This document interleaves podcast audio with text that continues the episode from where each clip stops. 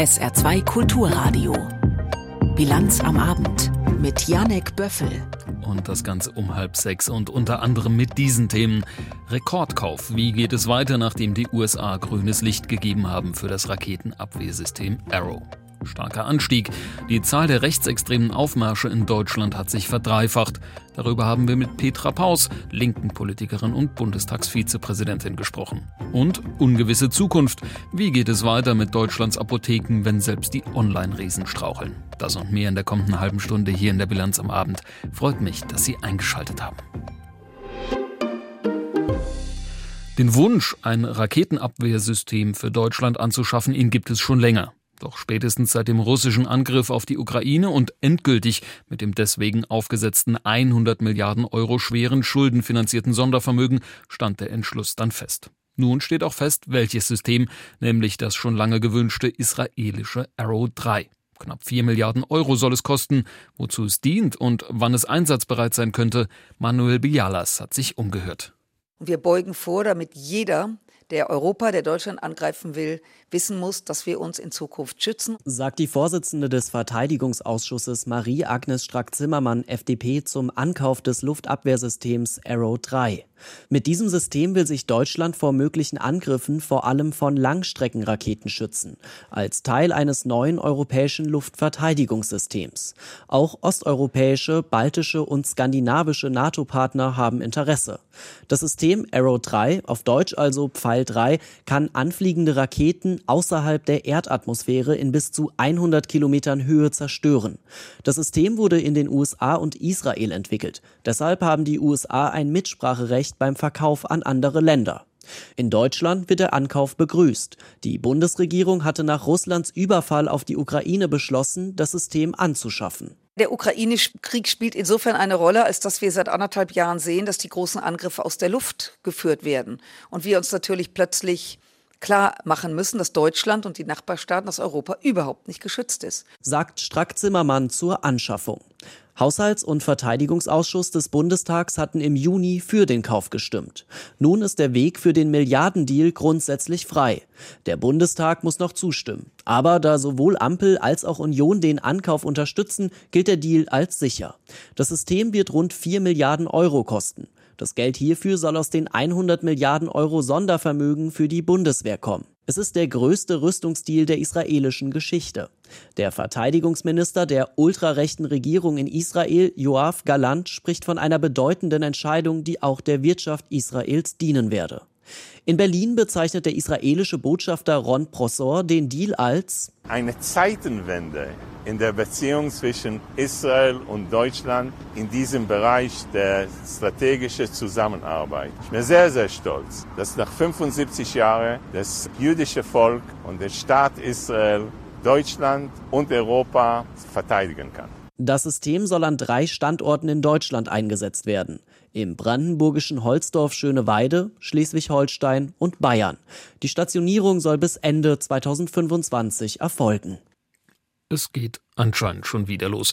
Die Sommerpause ist gerade erst um, da knirscht es schon wieder in der Ampel zum wiederholten Mal. Diesmal beim sogenannten Wirtschaftschancengesetz des Finanzministers. Doch es geht dabei um mehr als die Frage, wer da nicht mit wem kann und umgekehrt, es geht darum, wie sich eine Bundesregierung präsentiert. Und da ist nun auch endgültig der Kanzler gefordert, findet Martin Ganselmeier in seinem Kommentar. Nach der Sommerpause sollte alles anders werden. Die Ampel wollte endlich ihr Mannschaftsspiel verbessern. Bundeskanzler Olaf Scholz mahnte seine Regierung mehrfach zu größerer Geschlossenheit. Pustekuchen. Die erste Kabinettssitzung nach der Sommerpause endet im Zoff. Die grüne Familienministerin Paus blockiert das Wachstumschancengesetz des liberalen Finanzministers Lindner. Eine Retourkutsche dafür, dass Lindner ihr nicht mehr Geld für die Kindergrundsicherung geben will. Und das, obwohl der grüne Wirtschaftsminister Habeck zuvor schon Lindners Vorschlägen zugestimmt hatte. Auch die Grünen sind sich offensichtlich uneins. Ein verärgerter Finanzminister muss seine geplante Pressekonferenz Konferenz kurzfristig absagen. Statt wichtiger Impulse zur Belebung der lahmenden Wirtschaft in Deutschland also erneut Schlagzeilen über eine sich zankende und gegenseitig blockierende Regierung. Immerhin beim Thema Kiffen einigt sich die Ampel auf eine teilweise Freigabe von Cannabis. Na toll. Jetzt sollen die Knoten auf der Regierungsklausur Ende August in Schloss Meseberg durchschlagen werden. Eine eigentlich gute Idee. Nach der Sommerpause geht die Ampel in Klausur, drückt die Reset-Taste und präsentiert gemeinsame Lösungen für die vielen ungelösten Hausaufgaben. Stattdessen ein klassischer Fehlstart durch eine thematisch überfrachtete, chaotische erste Kabinettssitzung. Das ist schlechtes Themenmanagement und geht auch auf das Konto des Kanzleramts. Der Bundeskanzler muss endlich das Erscheinungsbild seiner Regierung zur Chefsache machen. Es ist ja richtig, dass Scholz nicht auf jede durchs Dorf getriebene Sau reagiert, sondern versucht, mit ruhiger Hand zu regieren. Doch seine öffentlich zur Schau gestellte Gelassenheit wirkt angesichts der realen Probleme zunehmend realitätsfremd. Man muss es so deutlich sagen, die Ampel hat den Schuss noch immer nicht gehört. In der Öffentlichkeit verfestigt sich der Eindruck, die können es nicht. Und wenn, dann setzen sie die falschen Prioritäten. Der ständige Ampelzoff ist leider ein Konjunkturprogramm für die AfD. Die Meinung von Martin Ganselmeier. Wenn bei einer Behandlung etwas schiefgelaufen ist, kommt der medizinische Dienst um Einsatz. Jedes Jahr erstellt er deutschlandweit 13.000 Gutachten zu Behandlungsfehlervorwürfen. Ob es tatsächlich Fehler waren oder unvermeidliche Komplikationen und damit entscheidet er auch über Entschädigungschancen. Heute hat der medizinische Dienst einen Überblick über die Ergebnisse dieser Gutachten gegeben und gleichzeitig Verbesserungsvorschläge präsentiert. Patrick Buchmüller. Petra Bersch hatte Schmerzen im Handgelenk. Sie ließ sich operieren. Fünf Jahre ist das inzwischen her. Seitdem sind aber Daumen und Zeigefinger an der rechten Hand taub, das Handgelenk blockiert. Ihren Beruf als zahnmedizinische Prophylaxeassistentin musste sie aufgeben. Mein Job ist dadurch minimiert. Ich bin nicht mehr so verkaufbar, wie ich mal gewesen bin, weil ich alles konnte. Ich kann mich jetzt nur noch auf einen einzelnen Bereich mit einhändig nur noch bewerben und das ist natürlich ein enormer Verlust. Ne? Solche Fälle landen beim medizinischen Dienst, wenn sich die betroffenen Patienten bei den Krankenkassen melden. Die Begutachtungsstelle prüft das dann. 13.000 Mal hat sie das im vergangenen Jahr getan. 3700 Behandlungsfehler wurden dabei entdeckt und in 2700 Fällen konnte nachgewiesen werden, dass den Patienten dadurch ein Schaden entstanden ist. Die Zahlen sind seit Jahren nahezu konstant. Stefan Gronemeyer, der Geschäftsführer des MDS, stellt aber fest, dass wir immer wieder die gleichen Fehler sehen, also auch schwerwiegende Ereignisse wie Seitenverwechslungen bei Operationen und daraus ziehen wir den Schluss, dass äh, wir noch mehr für die Fehlervermeidung tun müssen. Und dabei sind die Zahlen aus der Jahresstatistik wahrscheinlich nur die Spitze des Eisbergs. Der Großteil der Behandlungsfehler werde gar nicht erkannt, so Gronemeyer. Also die wissenschaftlichen Studien und Untersuchungen, die es dazu gibt, gehen davon aus, dass etwa nur drei Prozent solcher Ereignisse überhaupt in irgendeiner Statistik äh, auftauchen. Und die meisten Expertinnen und Experten gehen davon aus, dass äh, die Zahl doch deutlich über 100.000 Fälle im Jahr in Deutschland äh, liegt. Eine hohe Dunkelziffer, immer die gleichen Fehler. Da muss man ansetzen, findet der medizinische Dienst. Ursachen erforschen, erkennen und abstellen. Da bietet es sich an, insbesondere schwerwiegende Fehler, also eigentlich Dinge, die nie passieren dürften, wie zum Beispiel eine Seitenverwechslung. Wir nennen das Never Events, dass man die einmal systematisch erfasst und dann auch vor allen Dingen prüft, was sind die Ursachen, um sie dann auch in Zukunft besser vermeiden zu können. Heißt, es braucht eine Meldepflicht, damit solche Fälle, wie ihn Christine Adolf vom Medizinischen Dienst Bayern beschreibt, in Zukunft nicht mehr passieren bei einem Patienten, der nach einer Bauchoperation, das kennen Sie alle, eine Drainage äh, bekommen hat, wo eigentlich die Flüssigkeit und das Blut aus dem Bauch abfließen soll. Anstelle dessen ist es verwechselt worden mit einem Einfuhrkanal für Sondenkost. Und so hat äh, dieser Patient eine Bauchfellentzündung bekommen und an dieser Bauchfellentzündung ist er auch gestorben. Das ist nur einer von 84 Fällen, in denen die Behandlungsfehler so schwer waren, dass die Patienten letztlich daran daran gestorben sind. Aufmärsche der Freien Sachsen, der NPD oder des Dritten Weges. Im ersten Halbjahr 2023 sind die Zahlen von rechtsextremen Demos in Deutschland deutlich gestiegen. 110 Aufmärsche fanden statt, während es im vergangenen Jahr nur 35 im gleichen Zeitraum gab. Das geht aus einer Antwort der Bundesregierung auf eine Anfrage der linken Bundestagsabgeordneten Petra Pau hervor. Doch was bedeutet das und wer marschiert denn da? Darüber wollen wir nun sprechen. Frau Pau, das ist mehr als nur ein kleiner Anstieg. Wie erklären Sie ihn? Nun ja, in der Corona-Zeit hatten wir auch einen massiven Einbruch, natürlich was die öffentlichen Veranstaltungen der extremen Rechten betraf, sowohl der parteipolitisch organisierten als auch der anderen. Oder aber man konzentrierte sich auf die großen Demonstrationen, beispielsweise den sogenannten Sturm auf den Reichstag, wo ja sehr unterschiedliche Klientel zusammenkam. Aber was ich jetzt sehe, gerade im Jahr 2023, und das macht mir große Sorge, ist, dass es nicht nur diesen extremen Anstieg gibt, sondern dass äh, diese äh, Aufmärsche, wie übrigens auch die Konzerte, wo es noch eine hohe Dunkelziffer gibt, weil die Behörden nicht alle Konzerte angeben, von denen sie eventuell Kenntnis haben, mit den rechtsextrem motivierten Straf- und Gewalttaten korrelieren. Das sieht man an Antworten auf meine monatliche Abfrage zu rechtsextrem motivierten Straftaten. Wir hatten das noch nie, dass es im Monat Juni zum Beispiel 2023 gleich zwei versuchte Tötungsdelikte gab. Nun stellt sich ja, wie Sie erläutern, auch die Frage, wir sind ja in einem sehr unterschiedlichen, sehr heterogenen Umfeld, wenn wir uns die rechtsextremen Gruppierungen anschauen.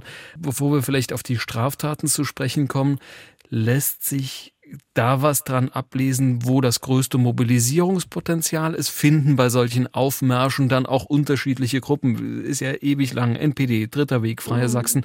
Äh, ist das dann ein Sammelbecken dieser Aufmärsche oder sind diese unterschiedlichen Gruppen dann auch, ich sag's mal, noch getrennt in ihren Aufmärschen?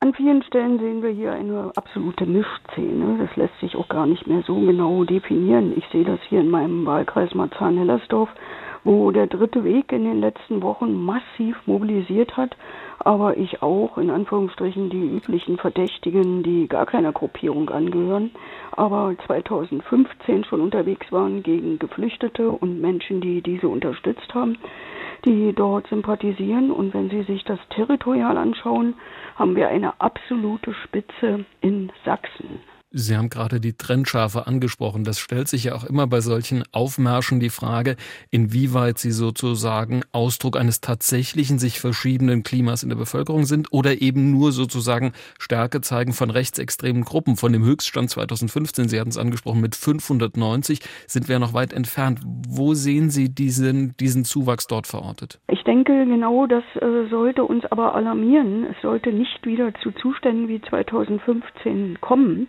Weil wenn wir diese Zustände hätten, dann wäre es übrigens nicht nur für Geflüchtete, sondern genauso für aufrechte Demokraten, ganz egal, ob sie sich im Sinne der Pressefreiheit engagieren, sich für die Demokratie einsetzen oder aber Menschen, die in großer Not sind, unterstützen, tatsächlich im Wortsinne wieder gefährlich, weil von diesen Demonstrationen geht ja eine Botschaft aus. Wir wollen euch, die wir für minderwertig halten, nicht hier wir wollen euch äh, bekämpfen. Und äh, deshalb sollten die Alarmglocken nicht nur in Sachsen klingeln, wenn es um den Umgang mit äh, diesen Demonstrationen, aber auch dem ja, erkennbaren Willen, äh, kommunale, nicht nur Parlamente, sondern auch äh, Initiativen zu übernehmen von Rechten geht, dass hier etwas entgegengesetzt wird, jenseits sonstiger parteipolitischer Auseinandersetzungen um die beste Lösung für jedes kommunalpolitische Problem. Ich finde, die Trennlinie muss immer sein, wo die Demokratie verächtlich gemacht wird, wo Vertreter der demokratischen Institutionen, seien es Ministerpräsidenten, Bundespräsidenten oder Kommunalpolitiker oder eben auch Vertreter der Presse, verbal angegriffen werden, muss das Stoppschild aufgestellt werden, bevor es zu Taten kommt, die ähm, keiner von uns will sagt die linken Abgeordnete und Vizepräsidentin des Bundestags Petra Pau. Das Interview haben wir kurz vor der Sendung aufgezeichnet. Gleich blicken wir nach Spanien, drei Wochen nach der Wahl und auf die Lage der Apotheken in Deutschland. Zuerst aber alles weitere Wichtige vom Tage und das hat Florian Mayer. Die Bundesregierung will EU-Sanktionen gegen die Verantwortlichen des Staatsstreichs in Niger vorantreiben. Das hat Bundesaußenministerin Baerbock angekündigt. Es gehe jetzt darum, die verfassungsmäßige Ordnung in dem Land wiederherzustellen.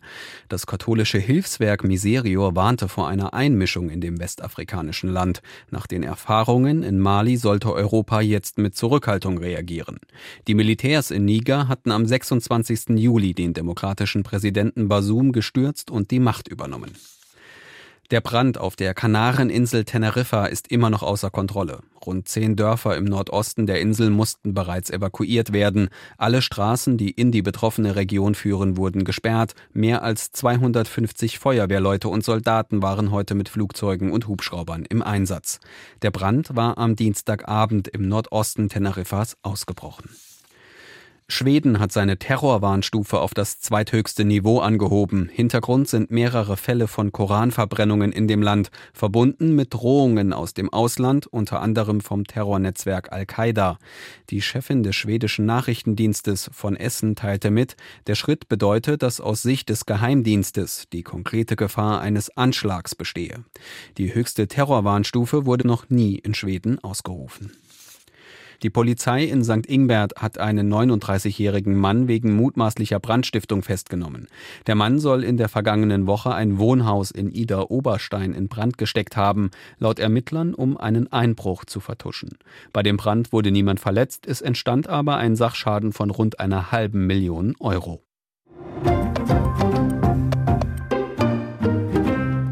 Drei Wochen ist die vorgezogene Parlamentswahl in Spanien nun her. Eigentlich sollte sie ja klarere Verhältnisse bringen, doch das ist gescheitert. Die Lage ist unklarer denn je. Zwar haben die Konservativen die Wahl gewonnen, von einer Mehrheit sind sie aber weit entfernt, und so führt der Sozialist Pedro Sánchez weiterhin das Land, nur eben als Übergangsministerpräsident. Und heute bei der konstituierenden Sitzung des Parlaments konnte das linke Lager sogar einen Erfolg erzielen und seine Kandidatin als Parlamentspräsidentin durchbringen. Franka Wels über eine trotzdem weiterhin komplizierte Lage. De votos emitidos 350. 178 a favor de doña Francina Armengol Sofia. Alterspräsidentin Christina Narbana verkündet das Ergebnis und auf den Bänken des linken Lagers brandet Jubel auf. Pedro Sanchez Parteifreundin Francina Armengol ist die neue Präsidentin des Abgeordnetenhauses.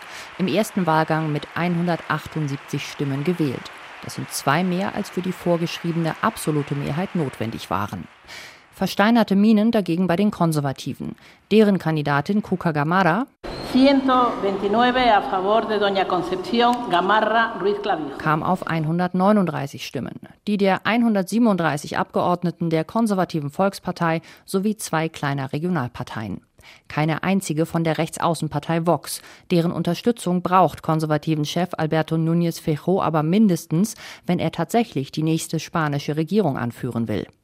Im Anschluss an die Abstimmung beklagte Vox-Chef Santiago Abascal, die Politik hätte sich heute im Kongress von ihrer hässlichsten Seite gezeigt.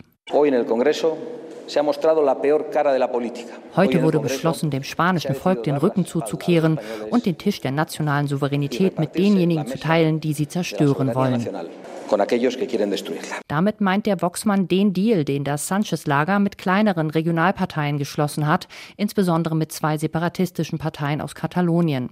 Darunter die radikale Junts des früheren katalanischen Regionalpräsidenten Puigdemont und die gemäßigtere republikanische Linke. Insgesamt 14 Stimmen, die den Ausschlag gegeben haben dürften dafür, dass die neue Parlamentspräsidentin Francina Armengol heißt. Die ehemalige Regierungschefin der Balearen löste umgehend eines der Versprechen ein, das die Sozialisten den Regionalparteien gegeben hatten. Die Förderung des Katalanischen und anderer Amtssprachen wie Galizisch oder Baskisch in allen spanischen Institutionen sowie in der Europäischen Union. Sie werde den Gebrauch all dieser Sprachen im Kongress ab dieser konstituierenden Sitzung erlauben, erklärte die 52-jährige Armen Goll. Esta presidencia permitirá la utilización de todos esos idiomas en el Congreso desde esta sesión constitutiva. Mit Blick auf den Katalonien-Konflikt rund um das illegale Unabhängigkeitsreferendum vom 1. Oktober 2017 sagte Gabriel Rufián von der republikanischen Linken, der beste Weg, um weitermachen zu können, sei die Sache aus der Welt zu schaffen und das ginge am besten mit einem Amnestiegesetz. La mejor manera de poder eh, continuar es limpiar el tablero.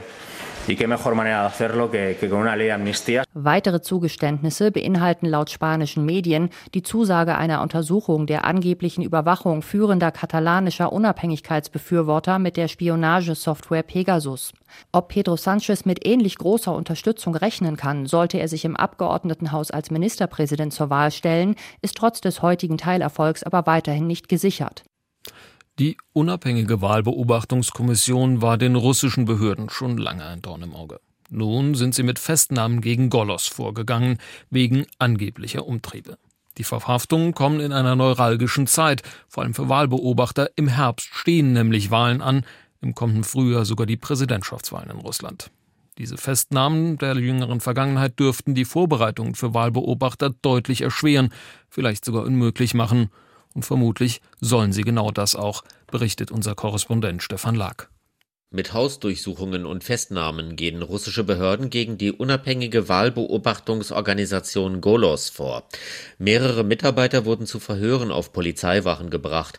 Angeblich soll der Co-Vorsitzende von Golos, Grigori Melkonjans, Aktivitäten einer in Russland unerwünschten Organisation vorbereitet haben, was ein Strafverfahren nach sich ziehen könnte. Konkret geht es dabei um die Zusammenarbeit mit dem European Election Monitoring Network ENEMO, einem Zusammenschluss von Wahlbeobachterorganisationen in Osteuropa, zu dem auch Golos bis zum Jahr 2021 gehörte. Der Co-Vorsitzende Stanislav Andrejczuk sagte jedoch, man habe schon länger nicht mehr aktiv mit Enemo zusammengearbeitet. Doch im Laufe der vergangenen zwei Jahre gab es immer wieder Versuche, ein Verfahren einzuleiten, weil einer der Teilnehmer von Golos angeblich mit ihr interagierte. Die Begründung war, dass auf der Enemo-Website geschrieben stand, dass Golos Teil dieser Vereinigung sei, obwohl es zwei Jahre lang keine wirkliche Interaktion gab. Das Vorgehen der russischen Behörden stünde im Zusammenhang mit den anstehenden Wahlen in Russland, vermutet er. So wolle man die Beobachtung von Kommunal-, Regional- und Gouverneurswahlen im September erschweren, wenn nicht sogar verhindern, so Andrejczuk. Doch wahrscheinlich spiele die Präsidentschaftswahl im Frühjahr 2024 die größere Rolle. Э,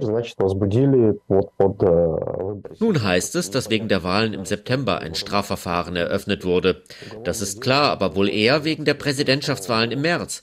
Sie eröffneten ein Strafverfahren wegen einer unerwünschten Organisation im Zusammenhang mit Golos selbst.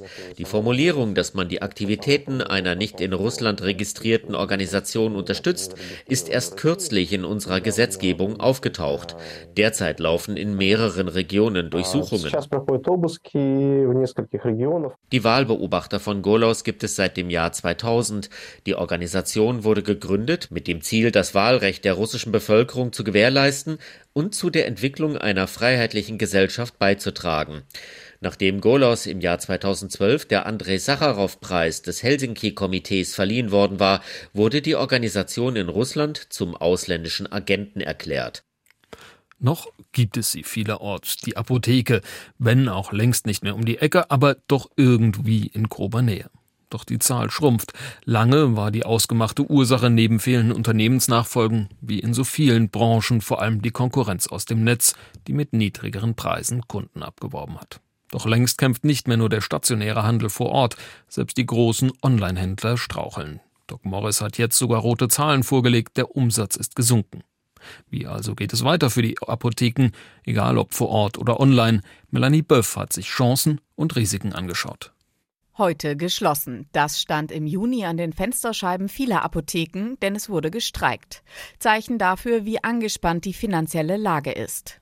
Der harte und immer härter werdende Wettbewerb zwingt viele Apotheken zum Aufgeben.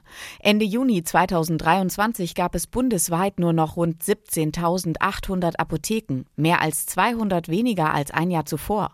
Gleichzeitig werden Online-Apotheken immer stärker, wenn auch nur in bestimmten Märkten, sagt Jörg Funder, der an der Hochschule Worms zur digitalen Transformation im Handel lehrt. Das sind einmal verschreibungspflichtige Medikamente, die den größten Teil des Marktes ausmachen und sogenannte Over-the-Counter-Produkte, also frei verkäufliche Arzneimittel, Kosmetik und ähnliches. Bei verschreibungspflichtigen Medikamenten hat der Online-Markt lediglich rund ein Prozent, also nahezu nicht existent. Bei den frei verkäuflichen sieht es ein bisschen anders aus. Da schwanken die Schätzungen zwischen 16 und 20 Prozent. Doch auch Online-Apotheken haben zu kämpfen. Das niederländische Unternehmen Doc Morris etwa schreibt unterm Strich rote Zahlen. Für Doc Morris, aber auch den deutschen Versender Shop Apotheke, die inzwischen Redcare Pharmacy heißt, beide börsennotiert, war es mit den Aktien während der Pandemie steil nach oben gegangen. Anlegerinnen und Anleger entdeckten die Vorteile einer Versandapotheke. Doch nach dem Corona-Boom ging es wieder abwärts. Auch weil sich die Einführung des E-Rezepts in Deutschland verzögerte, das elektronische Rezept. Das kann man per App oder Gesundheitskarte einlösen, aber es gibt ständig Streit darum. Online-Apotheken fühlen sich benachteiligt, wollen sogar klagen. Für sie ist das E-Rezept essentiell, sagt Jörg Funder. Und man geht auch davon aus und kann davon ausgehen, dass der Anteil der Online-Apotheken in dem verschreibungspflichtigen Segment deutlich wachsen wird auf bis zu acht Prozent in diesem Jahr. Und damit sieht man eben auch, dass das, was bisher das angestammte Revier, muss man fast sagen, der lokalen Apotheken war, es dort zu Abwanderungen kommt. Nicht nur Prozesse in den Apotheken ändern sich, zum Teil stellen sie auch ihre Regale neu auf, sagt Jörg Funder. Also man sieht bei lokalen Apotheken zunehmend in den letzten Jahren, dass sie das äh, Sortiment mit freiverkäuflichen Produkten, Kosmetik, Düften, Naturheilkunde deutlich ausbauen und das aus zwei Gründen. Einerseits, um eine Beratungskompetenz letztendlich auch auszuspielen ähm, und darüber hinaus sind die Margen insbesondere in diesen Produktkategorien deutlich höher, als sie im verschreibungspflichtigen Medikamentenbereich wären.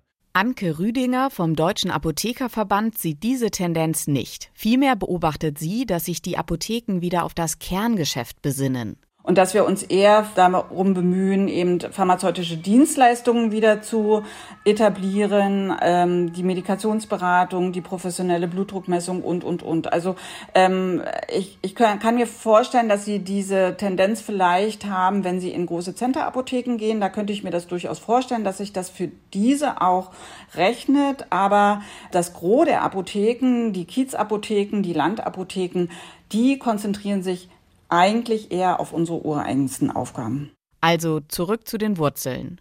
Kein Rückschritt, sondern Fortschritt. Ich muss ja persönlich sagen, bei uns zu Hause drehen die Stechmücken gerade ziemlich am Rad. Schon am späten Nachmittag kaum eine ruhige Minute. Im Garten quasi tropische Verhältnisse.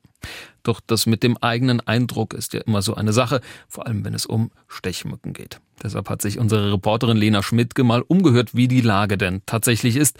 Schließlich schreit ja auch das warmfeuchte Wetter derzeit eigentlich fast schon Stechmücke. Lena, wie ist denn die Situation im Saarland tatsächlich? Ja, tatsächlich scheint die relativ entspannt zu sein. Es kann natürlich sein, klar, hier und da wird mal eine Stechmücke rumschwirren, aber ich zumindest bin weitestgehend verschont geblieben und offenbar auch die meisten Saarländerinnen und Saarländer. Ich hatte tatsächlich noch wenig Begegnungen mit Stechmücken dieses Jahr. Eigentlich geht's. Es ist nicht so traumatisch, wenn man im Garten sitzt. Ich hatte noch nicht ganz viel mit ihnen zu tun. Ich bin ganz zufrieden. Stechmücken, ja gut. Äh, wir haben wenig. Im Moment wenig, ja. War schon mal schlimmer. Ja gut, das sind natürlich ähm, eher subjektive Eindrücke. Genau, das ist ja sozusagen das Problem an subjektiven Eindrücken, dass sie nur äh, subjektiv sind, kann ja jeder ein bisschen anders wahrnehmen. Äh, wie sieht denn sozusagen äh, mit Expertise eine Einschätzung der aktuellen Situation aus? Also genau getrackt oder so werden die Stechmücken im Saarland jetzt nicht, aber ich habe noch mal genauer nachgefragt beim Zentrum für Biodokumentation. Da arbeitet Andreas Werno und der hat auch einen kleinen Überblick darüber. Unserer Einschätzung her ist es eher so, dass es früher, sage ich jetzt mal, normal war, so einigermaßen, weil es ja doch relativ kühl und feucht war. Aber dann im Laufe des Sommers ist es ja immer trockener geworden und das ist für Stechmücken sehr negativ gewesen, sodass es meiner Einschätzung nach so war, dass es eben wenig Stechmücken im Moment gibt. Also die subjektiven Eindrücke oder das Gefühl von vielen, das bestätigt sich tatsächlich. Jetzt sag ich mal als Westentaschenbiologe, äh, nicht Psychologe. ähm, es war jetzt aber ja schon in den vergangenen Wochen einerseits ziemlich warm, nicht immer super warm, aber vor allem feucht. Das klingt hm. doch so nach idealem Wetter für Stechmücken.